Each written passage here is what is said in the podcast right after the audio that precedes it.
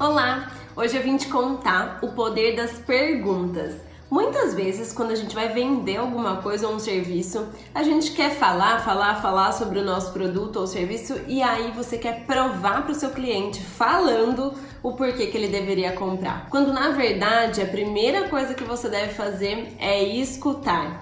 Pergunte e escute. Pergunte e escute. Entenda quais são as reais necessidades do seu cliente. Deixa ele falar tudo que ele precisa falar. Por que, que ele te procurou? Por que, que ele tá chegando até você, se ele tá te buscando, se você tem uma loja, ele tá buscando um presente, para quem que é esse presente, como é essa pessoa, se é um serviço, uma consultoria, algo relacionado a coisas mais complexas, aí que você deve deixar ele falar ainda mais. Porque quando você deixa o seu cliente falar, você reúne os argumentos que você precisa para fechar a venda. Quando ele te dá os argumentos, você vai usar esses argumentos com ele. E aí você vai inclusive repetir: olha, você me disse que você está precisando de algo assim, assim, assim. Eu tenho esse serviço que se encaixa exatamente na sua necessidade. Ou você me disse que está precisando de um presente assim, assim, assim. Eu tenho esse produto que se encaixa na sua necessidade. E aí você vai perceber que você vai começar a converter muito mais vendas. A pessoa vai ficar muito mais feliz porque ela vai sentir que você realmente se importou com ela, se importou em escutá-la. Hoje em dia,